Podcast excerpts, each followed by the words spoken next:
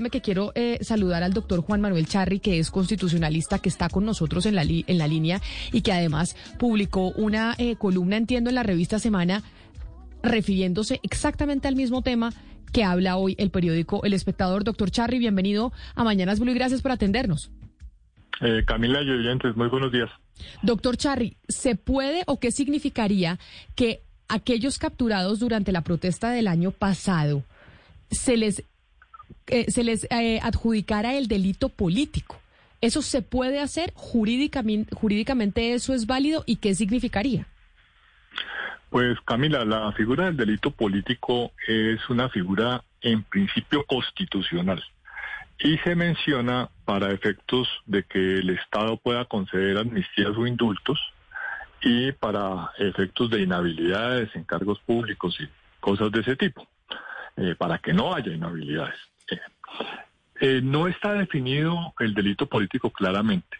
la jurisprudencia ha entendido en principio que son los delitos del Código Penal contra el orden constitucional y legal, que son los delitos de rebelión, sedición y asonada. Sin embargo, la Corte Constitucional ha ampliado el criterio a, pues, a los grupos armados eh, ilegales que tienen una motivación política en contra del sistema o a quienes, digamos, tienen una concepción de justicia diferente a la del Estado. Entonces no es un criterio preciso.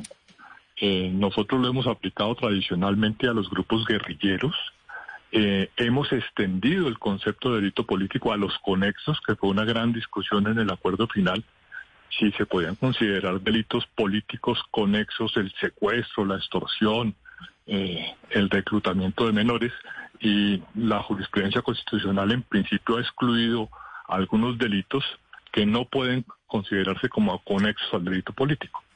En cuanto al tema de los manifestantes, uno debería preguntarse si una persona que comete desmanes en una manifestación pública es eh, una actividad política. Eh, pensemos, por ejemplo, en la reforma tributaria.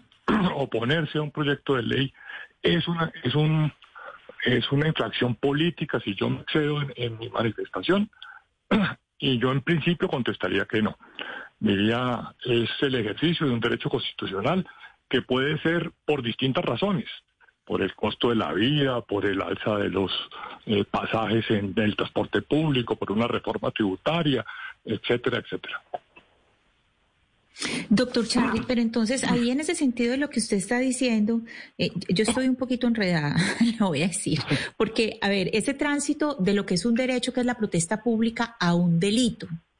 Es decir, convertir algo que es un derecho como la protesta pública a un delito, uno entendería que se convierte en delito en la medida en que haya desmanes, en la medida en que la protesta no sea pacífica, eh, me corrige si, si me estoy equivocando, que se convertiría en, delito, pero entonces, e, e, es, decir, el delito ahí ya no es lo político, es que el delito ya es otra cosa, el delito no es la manifestación política, el delito es lo que se está haciendo para esa manifestación política, es decir, o quemar un edificio, eh, o tumbar un puente, o, etcétera, mil cosas que pueden pasar. Entonces, eh, la, la pregunta es que tiene que cambiar eh, para, para hacer ese tránsito, ese tránsito de lo que es un derecho para que pase a ser un delito político y considerar a quien lo hace o a quien es enjuiciado o capturado como un delincuente político. Pero a, eso le sumo antes de su respuesta, doctor Charry, Ana Cristina, una cosa, y es que los capturados, algunos de la primera línea en las eh, manifestaciones del año pasado, no fueron, no fueron capturados por manifestarse, sino en un proceso judicial con fiscal y juez de garantías. Es decir, fueron capturados, según se informó en el gobierno anterior, por terrorismo, homicidio, tortura, destrucción de bienes públicos y privados que ese fue el proceso que se eh, surtió en esos casos. Entonces, esas personas que fueron capturadas por eso, ahora se les está adjudicando el delito político, Ana Cristina, que es lo que entiendo. Y la pregunta sería, es ¿cómo se hace ese cambio? ¿Cómo, cómo se hace eh, jurídicamente? Ese tránsito. Exacto. ¿Cómo e-, se ese hace? tránsito cómo es? ¿Cómo es, doctor Charry? ¿Cómo se puede hacer constitucionalmente? Bueno, yo, yo empezaría por decir que no hay tránsito. Eh, diferenciaría varias cosas. Uno es que la Constitución tiene la Constitución tiene el derecho de manifestación pacífica. Eh, podemos expresarnos, salir, marchar, opinar, oponernos, y en ese sentido estamos ejerciendo un derecho constitucional. La jurisprudencia de la Corte Suprema, como la de la Corte Constitucional, descalifican la violencia. En el momento en que eh, eh, la manifestación se torna violenta, ya no tiene garantías constitucionales. Ya no es el ejercicio de un derecho, sino que es la comisión de delitos. Eh, destruir mobiliario privado, público, agredir a la autoridad, etcétera, son delitos y así es como se deben juzgar. Entonces, digamos que, que entran en el campo del derecho penal deben estar, por supuesto, correctamente identificados y con las pruebas que los soporten para que los jueces, la fiscalía tomen las medidas correspondientes. Eh, si se puede calificar de político, eh, si acogemos, digamos, la posición de la Corte Constitucional, que es la motivación del delito, ¿por qué hago el delito? Eh, uno preguntaría por qué ocurrió esa, ese desmán o ese atropello o ese delito y si el móvil es político o es diferente.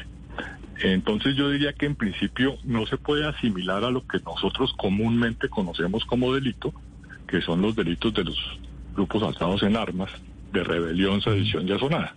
Eh, cuando se atropella la autoridad, eh, se incendia un CAI, dice uno, pues no estamos en esa, en esa lógica.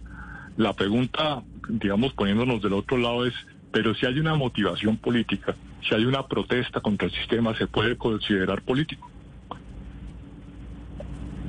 Sí, es que, es que lo que me parece a mí, doctor Charry, que tal vez los promotores del proyecto están confundiendo la protesta pacífica con la violencia que se genera en medio de una protesta pública.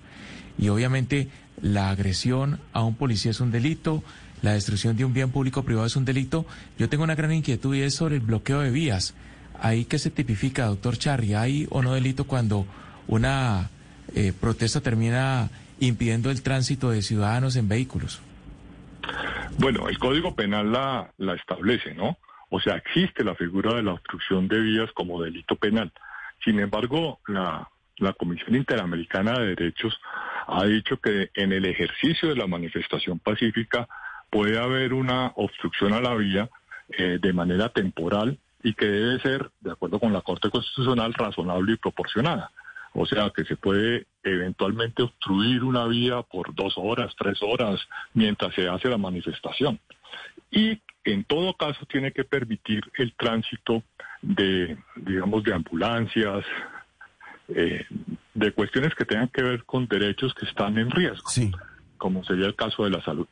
Eh, si se puede obstruir por obstruirla, porque una cosa es usar la vía y otra es la obstrucción como manifestación. En principio sí, por un tiempo razonable para, digamos, manifestar el, eh, la posición, pero no por un tiempo indefinido que viole los derechos de los demás de manera desproporcionada. Pero mire, mire, doctor Charry, le pregunto por el futuro eh, constitucional que podría tener esta iniciativa. ¿Por qué se lo digo? Porque si bien es cierto que el senador Bolívar retiró la, eh, esa parte de la ley, de la, de, la, de la reforma que se está haciendo en la 418 para que no se hundiera la ley, él dice que él va a insistir y que en otra ley va a hacer exactamente lo mismo, va, a buscar la forma de incluir lo que, de lo que estamos hablando en este momento, la posibilidad del indulto y demás. ¿Usted cree que es posible, eh, no en esta ley, sino en otra ley, incluir ese tipo de artículos que le permitan al presidente el indulto directo de los que hacen parte de la primera línea o aparte de eso, declararlos o nombrarlos gestores de paz para que mediante esta figura ellos puedan ahí sí eh, obtener un indulto? ¿Usted cree que es posible eh, mediante otra vía, una especie de, atajo jurídico, meter esta, esta, este, esta, innovación legal en, en, una ley para que tenga, tenga efectos legales y jurídicos en un futuro? Eh, yo creo que en la ley 418 claramente era un error incluir ese tipo de, de beneficios penales, porque es una ley para grupos alzados en armas. Eh, si se puede calificar como indulto a, a los manifestantes de la primera línea o a los manifestantes violentos, yo creo que están equivocados están equivocando el delito político con otros con otras manifestaciones y habría otras posibilidades como el tema de sometimiento y colaboración con la justicia en donde se terminara perdonando o reduciendo significativamente la pena de quienes se someten a la justicia y colaboran con ella. Entonces me parece un error insistir en que los excesos de la de la protesta social o los delitos que se cometan alrededor del ejercicio de ese derecho se consideren de naturaleza política, porque están generalizando el derecho político a cualquier manifestación. Doctor Charry, eh, deme un ejemplo. A ver, ¿qué cambiaría si en este momento hay una persona, digamos que hay un joven que lo en este momento esté en la cárcel porque lo cogieron, no hablemos de una persona que no, no se le ha sometido al debido proceso, sino una persona que ha, ha sido eh, procesada y que ya pues se le, se le sometió a todo un proceso pues de una forma regular por daños eh, bien ajeno, bien público, etcétera. ¿Cuál sería la diferencia si esa persona pasa a ser preso político? ¿Cuál sería la diferencia en la manera de procesarlo? Bueno, eh, si es delito político, eh, cabría el indulto, que es el perdón de la pena, y eventualmente cabría la amnistía, que es la supresión de la acción penal. Y además no estaría inhabilitado para ocupar cargos públicos por haber estado privado de su libertad porque el delito es de naturaleza política. Si no es delito político, tendrían que buscarse formas alternativas como eh, que haya arrepentimiento sincero, que hay trabajo social, que hay resarcimiento a las víctimas y eso hace que le rebajen sustancialmente la pena o incluso que lo perdonen. Eh, pero la vía es diferente. No es porque es delito político, sino porque hay colaboración con la justicia, porque hay reparación a la víctima, porque hay compromiso de no repetición y en ese sentido se está tomando un camino distinto al delito político. Mire usted que en el caso de las FARC, acuerdo final, se aplicaron la amnistía y el indulto. Esos, esas figuras no se pueden aplicar a los delitos de gravedad internacional y por eso es, existe la justicia eh, transicional eh, y la JEP, en el sentido de que se juzgan delitos que no son objeto de amnistía e indulto, que no son políticos ni pueden considerarse políticos, y lo que se hace es buscar una transición, en el sentido de que el responsable del delito, más allá del castigo que pueda recibir, rezarse a las víctimas y manifiesta su arrepentimiento. Pues doctor Juan Manuel Charri, abogado especialista en Derecho Constitucional, mil gracias por, por atendernos sobre este tema que sin duda alguna pues sigue generando un eh, tema de debate y es cómo se puede hacer esa transición de considerar a quienes fueron capturados el año pasado en las manifestaciones en contra de la reforma tributaria por desmanes, por eh, terrorismo, es lo que nos, informan del gobierno anterior, hacerlos, trasladarlos a que sean pues tratados por delito político. Doctor Charri, mil gracias por estar con nosotros. Con mucho gusto. Feliz día para todos.